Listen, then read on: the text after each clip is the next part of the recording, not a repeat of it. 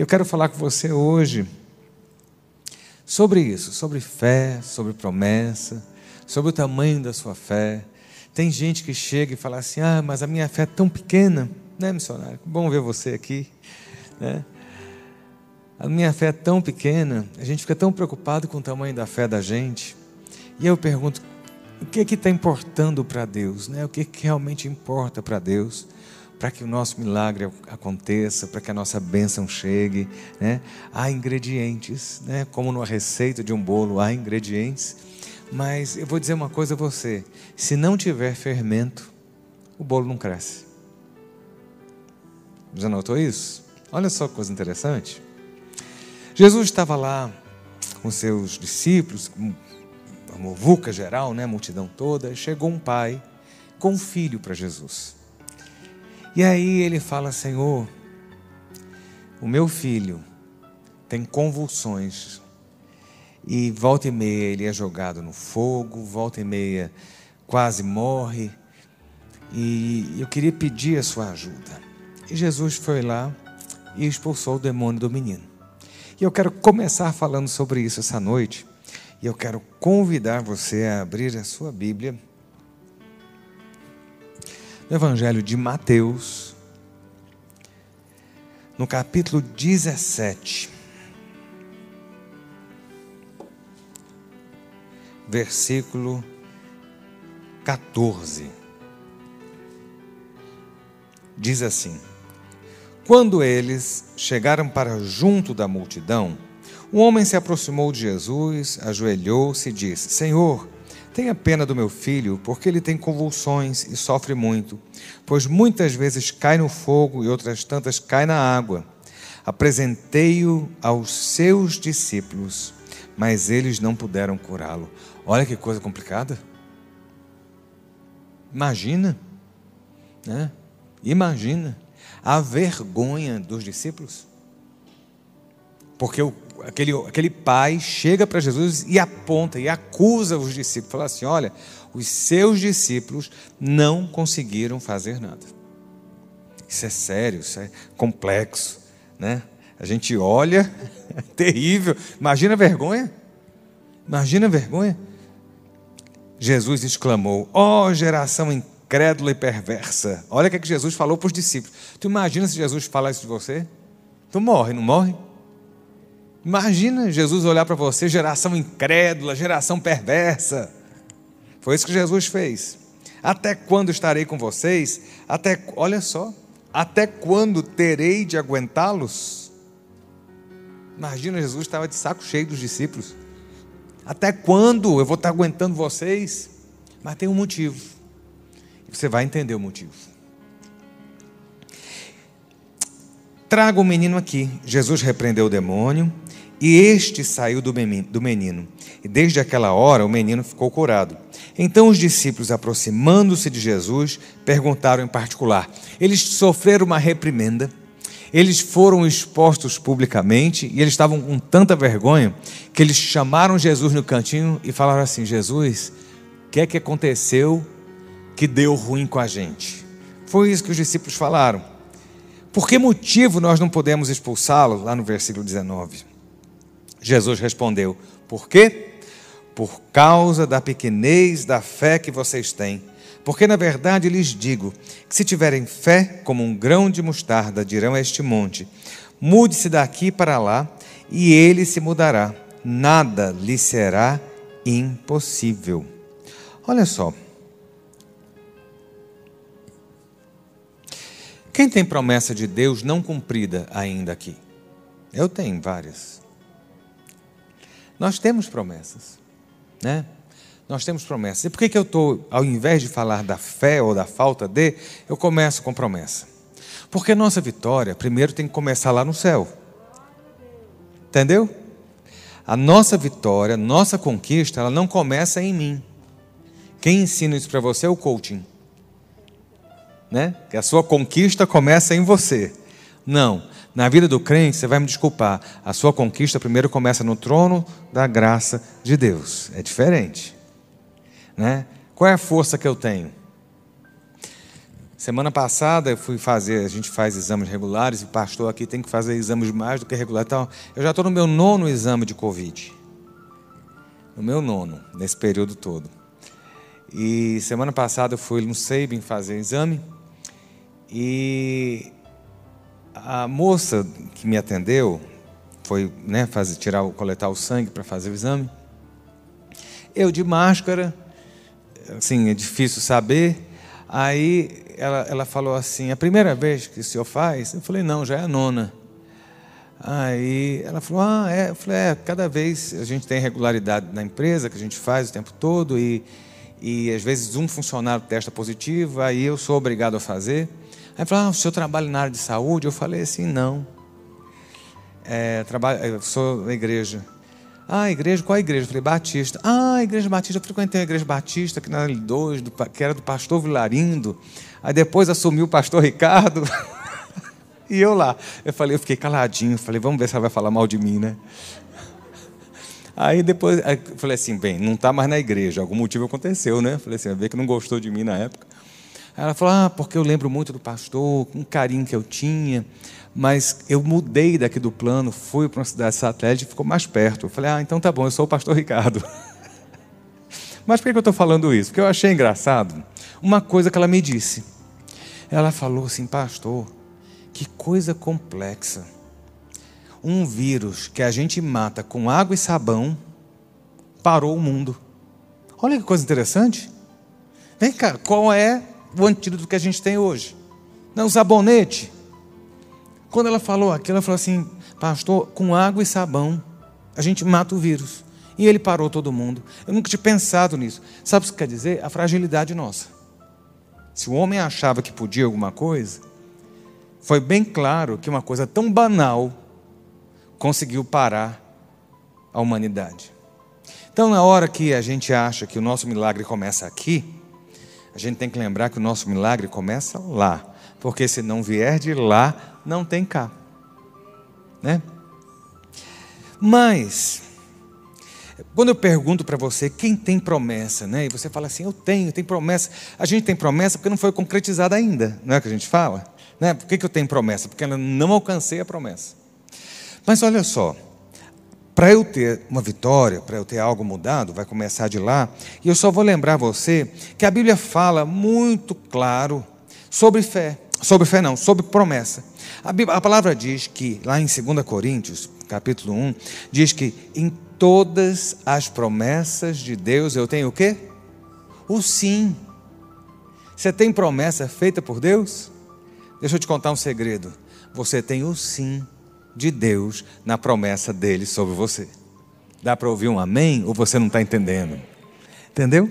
Em todas, deixa eu dizer a você, não é em algumas, não é, sabe, algumas promessas de Deus, não, em todas as promessas de Deus sobre nós, nós temos o sim dele. Está lá, ó, porque todas as promessas de Deus têm nele o sim.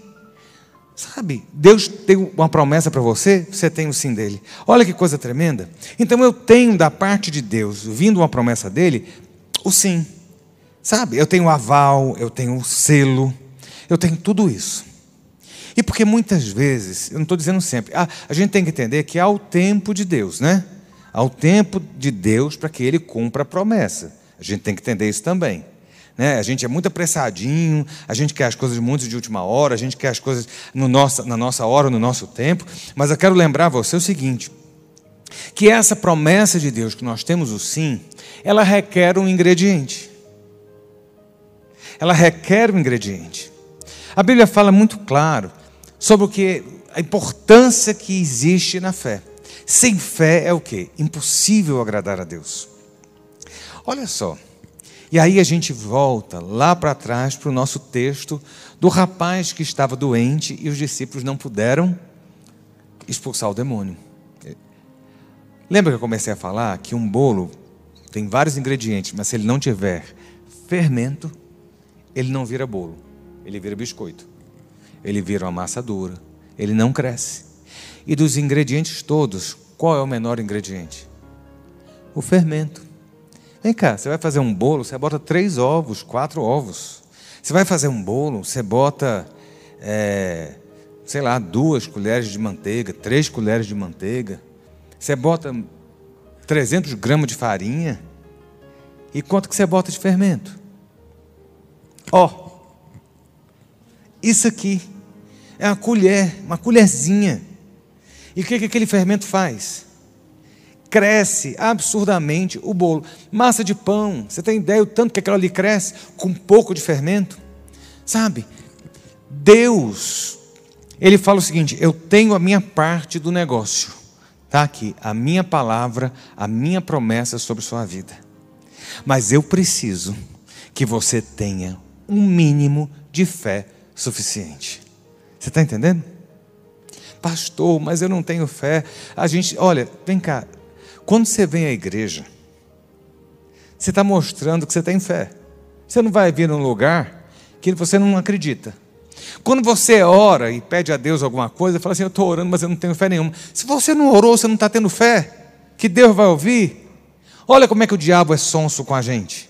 Ele vai tentar mostrar a você que você não tem fé nenhuma. Mas olha, Jesus está dizendo o seguinte: olha, o problema, há uma importância da fé. Sem fé você não agrada a Deus. O que aconteceu com os discípulos? Por que a irritação? Preste bem na atenção na irritação de Jesus com seus discípulos. Por que, que Jesus teve irritação com os discípulos? Porque a fé deles era praticamente zero. Existe uma quantidade de fé.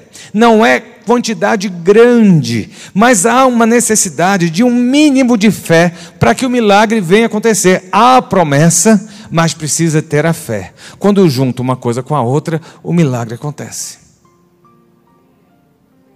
Se você tem palavra de Deus, promessa de Deus, ele já deu sim. Eu casei pessoas nesses dois finais últimos de semana, né? Eu casei dois jovens, dois, quatro jovens da igreja. E olha só, quando você chega aqui, você vira para o noivo e fala assim: Você aceita receber Fulana? Aí o noivo fala: Aceito. E se a noiva não aceitar? Tem casamento? Você está entendendo como é que funciona na cabeça de Deus?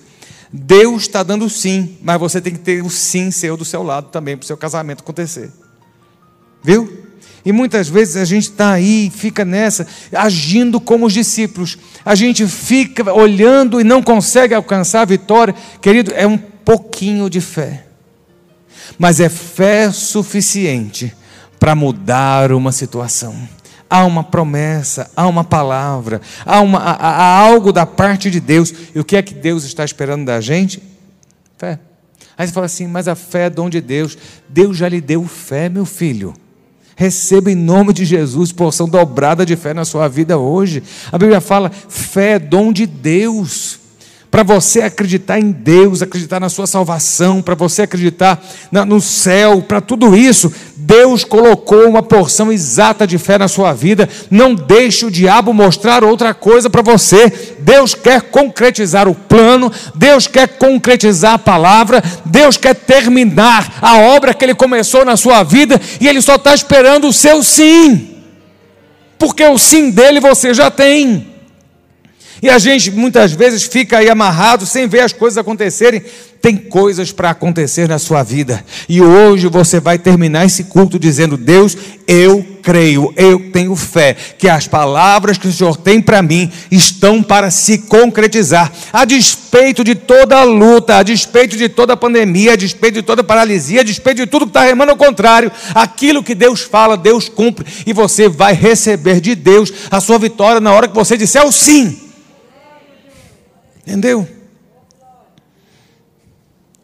Você vai falar assim, a ah, fé é pequena. Não, existe um, um, mínimo de fé. Você tem ideia o que é um, grão de mostarda? A gente vai para Israel, a gente acha pé de mostarda lá. É um negócio pequenininho, mas tão pequenininho.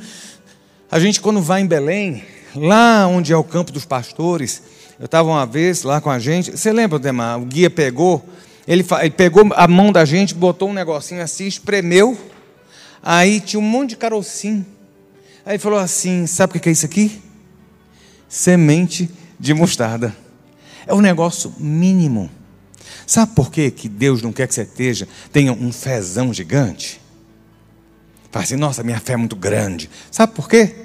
Porque o negócio não é por causa da sua fé, é por causa da palavra dele. a glória é dele, a glória não é nossa. Então o que a gente precisa é simplesmente ser aquele ter aquele, aquela pitadinha que vai fazer a coisa funcionar. Né? E aí a gente começa a olhar. Se você for para Hebreus, Hebreus fala muito sobre fé, sobre os pais da fé, sobre toda essa história, e fala uma coisa muito interessante. Lá em Hebreus 4, fala, conta, reconta a história do povo de Israel quando eles chegaram ali na terra prometida com Moisés, e Moisés manda os doze espias.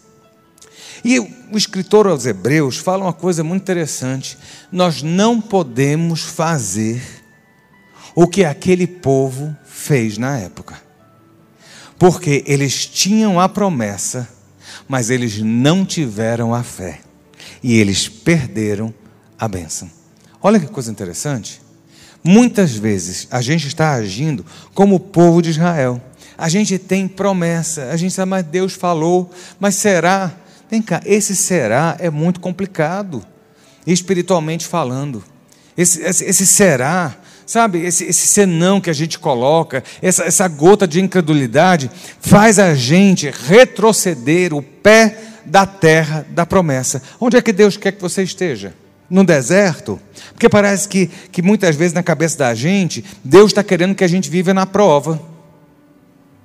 Estava conversando hoje com o pastor Demar agora à tarde, lá no gabinete, e aí eu falei uma coisa, eu, eu, eu, o Odemar está muito triste. A, a, vida do Odemar se alegra, não é, Rosa, quando fala de Israel. Entendeu? Tem o quê? Sei lá, 13, 14 anos que a gente vai para Israel. Então o Odemar vibra, sonha e faz, e ali, sabe? E ele falou assim: É, hoje a gente estaria em Israel e tudo. Eu falei: É, meu filho, você está triste, né? Ele falou assim: Tô. E eu falei assim: porque ontem, ou foi hoje que eu te mandei uma foto? Foi hoje, né? Um amigo meu é, publicou uma foto de um ano atrás e falou assim: Ah, eu estava em tal lugar há um ano atrás. Aí eu falei: Vem cá, onde é que eu estava exatamente hoje, há um ano atrás? Aí eu fui lá nos no, no meus arquivos, aí eu olhei, no dia 19 de agosto do ano passado, eu estava sentado dentro do avião, embarcando para Israel. Aí eu mandei para ele para provocar. Falei assim, ó, um ano atrás eu estava aqui. Ah, mas eu falei uma coisa para ele, assim, vem cá, eu não trocaria nada do que eu estou vivendo esse ano, daquilo que eu tenho aprendido, vivenciado, experimentado da parte de Deus. Eu nunca, eu vou ser sincero, em 20 anos de pastorado, eu nunca experimentei tanto de Deus como eu tenho vivido nesse ano. Tá fácil? Não. Mas quanto mais duro tem sido, mais vitória eu tenho visto da parte de Deus. Sabe? E muitas vezes, por causa das intempéries que estão ao nosso redor, por causa da dificuldade que a gente está vendo, não só por causa de pandemia, não. Não é só por causa disso, não. Todo mundo tem seus problemas do dia a dia tem um problema em casa, tem um problema no trabalho, tem um problema de saúde, tem um problema emocional. Todos nós temos as nossas questões. Mas nós temos que começar a tirar os olhos disso. Aqueles discípulos, eles não conseguiram fazer uma obra simples, que era curar um menino que estava endemoniado. O povo de Israel, meu irmão, deixa eu dizer uma coisa a você. Vem cá, deixa eu te fazer uma pergunta. Você já teve milagres de Deus na sua vida aí para trás? Quem já teve? Olha só. O povo de Israel saiu do Egito depois de 400 anos de escravidão.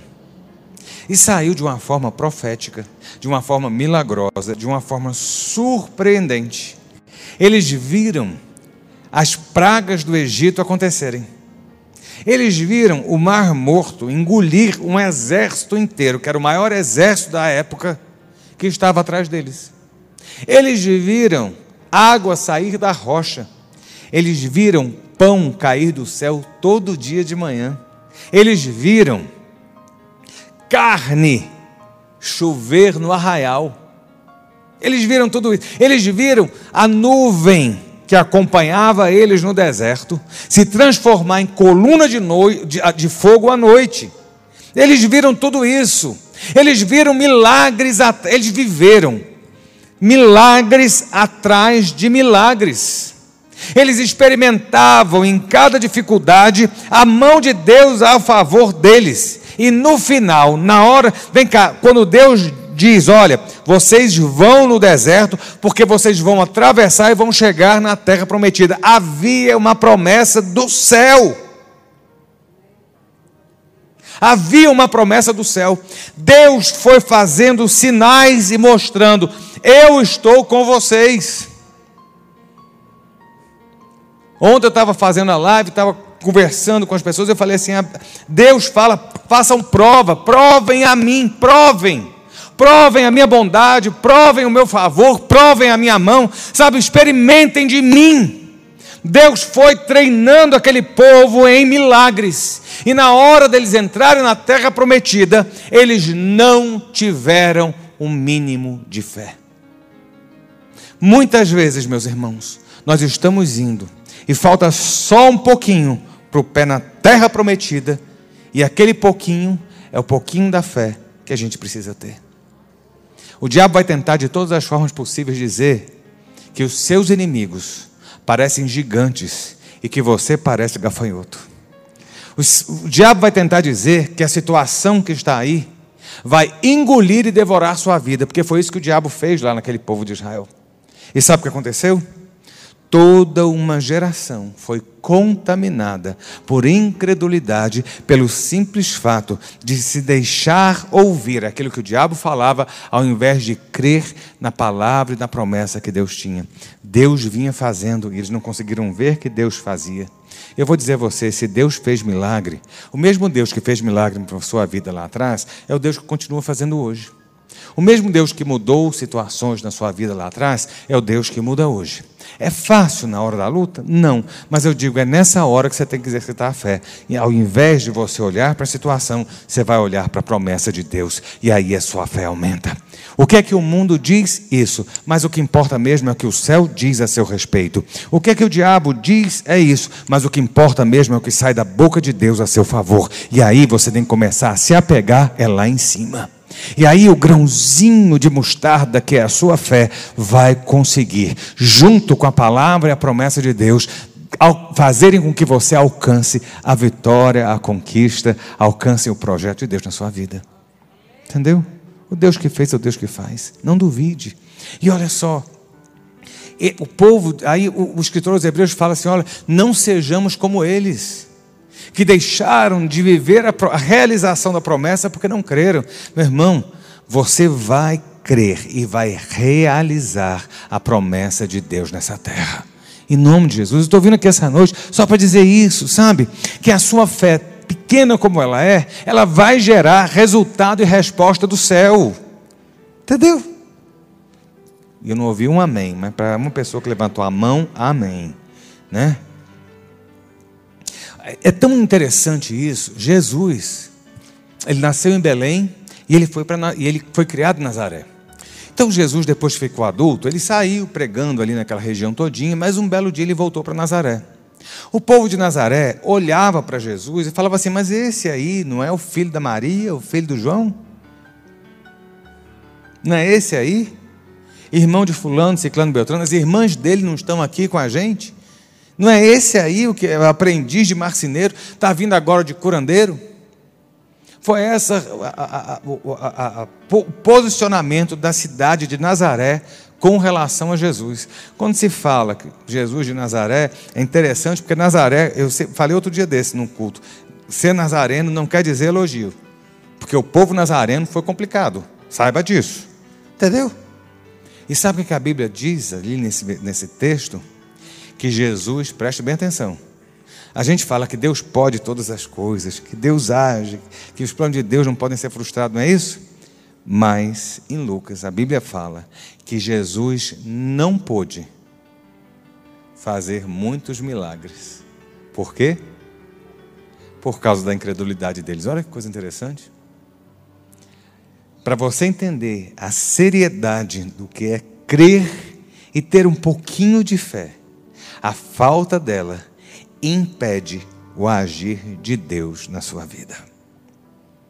Então, hoje, em nome de Jesus, a névoa que o diabo está tentando botar, as palavras que o inferno está lançando, tá, tá lançando sobre sua vida, elas vão ter que cair no chão em nome de Jesus, porque o que vai prevalecer é a promessa de Deus na qual você tem o sim, mas você vai também exercitar sua fé, fechar os seus ouvidos para a voz de Satanás e abrir para o céu e receber de Deus a sua bênção. O povo de Nazaré não conseguiu receber por um simples motivo: eles não acreditaram. Eles não acreditaram. Meu filho, Deus é Deus, Jesus é Jesus. Nós não vamos andar para trás, nem vamos ficar no deserto, nem vamos deixar de ter o nosso milagre. Em nome de Jesus, dos doze, nós vamos ser Josué e Caleb. Viu? Em nome de Jesus. Uma outra parte muito interessante, e aí é que eu quero que você veja também. Quando Jesus chama Pedro, Tiago e João, a gente geralmente lembra de um texto muito reduzido, que Jesus chega para os três e fala assim: Olha, larguem os barcos, larguem a rede, me sigam, porque eu vou fazer vocês pescadores de homens. Não é isso que a gente lembra? Mas a história é muito maior do que essa. É uma história de exercício de fé e acreditar na palavra e naquilo que sai da boca de Deus. Pedro recebe Jesus no seu barco. E aí Jesus vira para Pedro e fala assim: jogue a rede. Pedro vira e fala assim: Nós lançamos rede a noite toda e não pescamos nada. Qual era, qual era a situação? Nós fizemos e não tivemos nada. Querido, muitas vezes na nossa vida, a gente está trabalhando e não está vendo nada, concorda? Você faz, faz, faz, a coisa não muda, você ora, ora, ora, parece que a coisa não vai, né? Você está lá e na prova, vendo e tal, fala assim, ó, lança a rede e a rede vem vazia. Você faz uma semeadura aqui, você não colhe a semeadura. Você faz oração, parece que o céu não respondeu. Você dá um passo, parece que deu dez para trás. A situação, às vezes, da vida é assim. Pedro foi muito sincero com Jesus, falou assim: Olha, não conheço você, não, seu moço, mas, deixa eu te contar um negócio. A gente passou a noite inteira aqui lançando rede, não pegamos nem uma sardinha. Só que havia uma palavra do céu, não havia? Jesus virou e falou assim: lancem a rede. Não havia uma palavra? A despeito do mar não estar para peixe, Jesus disse: lance a rede. Querido, deixa eu dizer a você: muitas vezes você não vai estar vendo nada. Você vai estar numa situação como Pedro. A gente lança a rede e não vê nada, Jesus. Mas você tem que entender que há uma promessa do céu na sua vida. Ali naquele barco estava Jesus, e no seu barco Jesus está. E na hora certa, o mestre vai virar para você e vai falar assim: lance a rede. Só que tem um detalhe: Jesus não ia lançar a rede, não, viu, filho? Entenda isso. Olha a diferença. Tem muita gente aqui achando que Jesus é que vai lançar a rede. Quem tem que lançar a rede é você. Você entende agora? O que é palavra e o que é fé? A fé é geração. A fé é geração. A ação certa para você alcançar a vitória. Olha que coisa legal. Jesus fala: lance a rede. Pedro falou: não pegamos nada. Mas essa parte é uma das partes mais lindas que vejo nos evangelhos. Sob a tua palavra lançaremos a rede. Há uma palavra do céu a seu favor, dizendo sim para a sua vida. Jesus diz hoje: lança a rede, e você vai pegar a sua rede e vai dizer: Jesus, eu não estou vendo peixe, mas com a autoridade da tua palavra, eu vou lançar a minha rede. Eu sei que hoje tem rede, eu estou arrepiado todinho aqui. Eu sei que tem rede sendo lançada na fé hoje. Tem gente que está aí tentando caçar alguma coisa, não consegue, mas hoje tem rede que vai ser lançada. E a rede voltou cheia. Sabe por quê? Porque quando Jesus dá a promessa e dá a palavra, ele cumpre. Ele está esperando só o nosso posicionamento. Mas a história não parou aí. A história não parou aí. Pedro ficou assustado. Os outros ficaram assustados. Você é profeta, tem uma coisa estranha aqui. Aí Jesus vira e fala assim: Olha, agora larga a rede, porque eu quero fazer vocês pescadores de homens. A história para aí? Jesus não pegou eles e saiu puxando pela mão. Jesus deu uma palavra. Queridos, eu quero que você entenda a importância do sim de Deus sobre você. O diabo vai mostrar o tempo todo que Deus não tem promessa, ou que a promessa não vai acontecer, ou que o calor está sendo grande, ou que a luta está sendo grande, ou não tem peixe nenhum no seu mar. Mas a promessa de Deus, a palavra dele não falha. Jesus vira para Pedro e fala assim: larguem e me sigam, e eu vou fazer vocês pescadores de homens. Acaba aí a história? Não. A Bíblia fala: e eles, largando tudo, o seguiram. Entende a diferença? Deus está esperando o nosso posicionamento para que as coisas possam acontecer. Deus está esperando você tomar uma posição de fé para que algo seja. Lembra aquela história ligado na terra, ligado no céu? Você está entendendo agora? Faz sentido na sua cabeça agora? Tem que ligar lá e ligar cá. Lá em cima o botão já está apertado. Tem que apertar o botão aqui também. Entendeu? E aí a vitória vem, sabe? É uma pequena fé a fé é pequenininha, mas essa fé acionada, ela gera ação. Sabe? Deus espera só esse limite mínimo de fé na sua vida, como fermento no bolo, sabe? Para que haja uma ação da sua parte que gere uma reação do céu. Olha, houve uma ação do céu que está esperando uma reação sua. E essa reação sua vai gerar uma ação que vai gerar uma nova reação do céu, entendeu? Não. Eu só quero que você entenda o seguinte: tenha fé, porque na palavra de Deus você já tem o sim para a sua vitória. Sabe? Se há promessa, junta a sua fé. Se há palavra, coloca a sua fé. Porque palavra, promessa, junto com fé, resulta em milagre. Está entendendo? Palavra com promessa, juntas com fé, vão gerar o seu milagre. Em nome de Jesus. Essa é a fé que gera a resposta do céu. Você tem palavra, e eu creio que essa palavra de Deus não cai. A palavra de Deus não volta atrás. Aquilo que ele falou, ele só está esperando. Ele está lá no céu falando assim: vem cá, na hora que meu filho disser, eu creio, ele não pensa duas vezes. A vitória chega. Tem a gente aqui esperando vitória? Eu sei que tem. Eu sei que tem um monte de gente esperando promessa. Tem hora que parece que a promessa não vai chegar nunca, né? Tem hora que a gente está jogando tanta rede, volta a rede vazia, só com, com pneu velho, com tranqueiro do fundo do mar. Parece que não tem resultado. Deixa eu dizer uma coisa há uma palavra do céu. É sim. Só isso.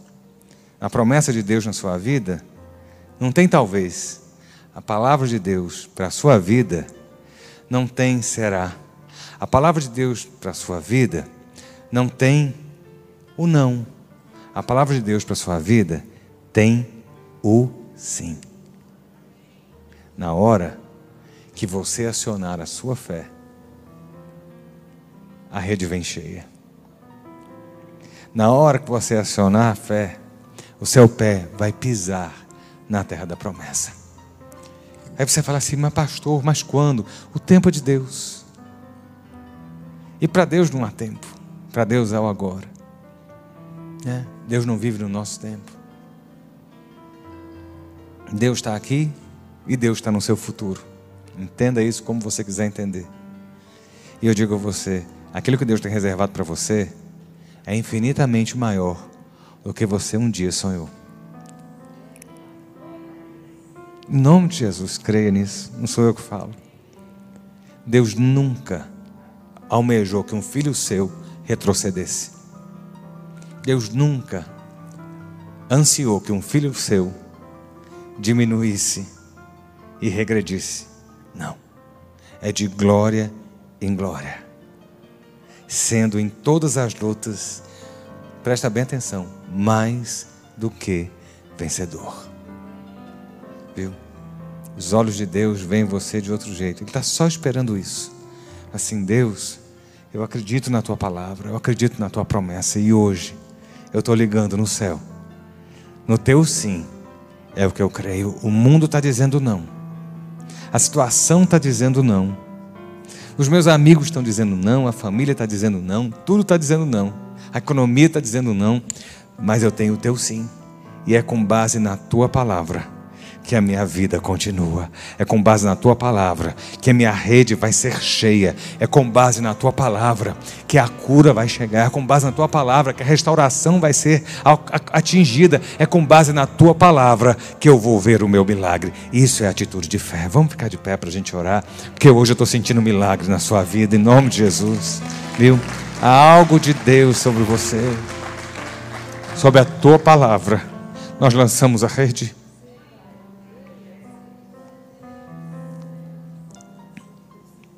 Sobre esta palavra, nós lançamos a rede hoje.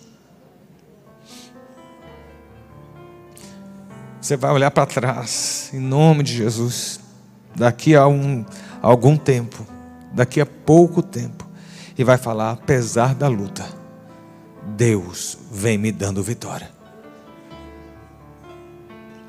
Pai, em nome de Jesus, nós estamos na tua casa, nesse lugar que é, ó Deus, um tanque de milagres como Betesda. Ó oh Deus, um lugar onde o teu espírito tem se movido, onde o Senhor tem passado, caminhado, onde, Senhor, as coisas têm sido, ó oh Deus, resolvidas, onde, ó oh Deus, as tuas promessas têm sido declaradas, onde o teu amor tem sido pregado, onde a fé tem sido exercitada e onde os teus milagres têm ocorrido. Deus, nós estamos reunidos, ó Deus, ó Deus, em teu nome, Jesus, e cremos nessa noite Ó Deus, que o Senhor está no nosso meio, que o Senhor passeia no nosso meio. Nós cremos na tua unção, nós cremos na tua palavra, nós cremos na promessa feita e nós cremos que nós temos o teu sim sobre nós. Nós cremos, Senhor, que a tua palavra sobre as nossas vidas é fiel. Nós cremos, Senhor, que o teu cuidado sobre as nossas vidas é constante. Nós sabemos que nas nossas lutas nós temos o sim da vitória sobre nós. Ó oh Deus, e por mais que as situações mostrem o contrário, por mais que os nãos do mundo venham, hoje nós nos apegamos ao teu sim. Por mais que a nossa rede tenha estado vazia, hoje, sob a tua palavra, nós lançamos a rede e recebemos a tua vitória sobre as nossas vidas. Deus, nós cremos no mover profético neste lugar, nesta noite. Ó oh Deus, não é o tamanho da nossa fé, mas nós dizemos ao Senhor que temos fé no Senhor e na tua palavra. Nós temos fé no teu sim sobre nós. Nós temos fé na terra da nossa promessa que o Senhor tem declarado. Deus, nós vamos ver, ó Deus, a tua provisão e a tua providência. Ó Deus, enquanto no deserto estivermos, mas nós cremos que nós, dos doze espias, seremos os dois que vamos possuir a terra prometida.